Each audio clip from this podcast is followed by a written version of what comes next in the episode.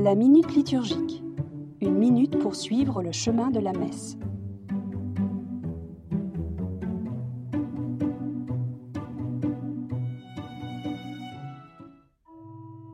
Avec les anges et les saints. La louange est au cœur de l'action eucharistique, en particulier dans ce moment que l'on appelle la préface. Étymologiquement parlant, ce mot désigne non pas un prologue, mais une proclamation solennelle. À plein cœur et à pleine voix, nous racontons les merveilles de Dieu, tel ou tel aspect de son œuvre de salut. Par exemple, Ton amour est si grand que tu nous as envoyé un sauveur.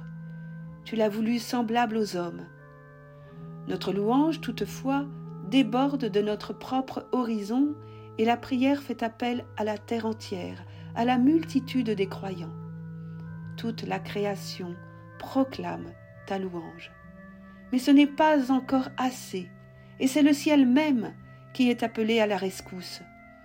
Au royaume de Dieu, tout est action de grâce, et tous chantent et bénissent Dieu. Nos acclamations s'inscrivent dans le grand cantique de toute créature, sur la terre comme au ciel.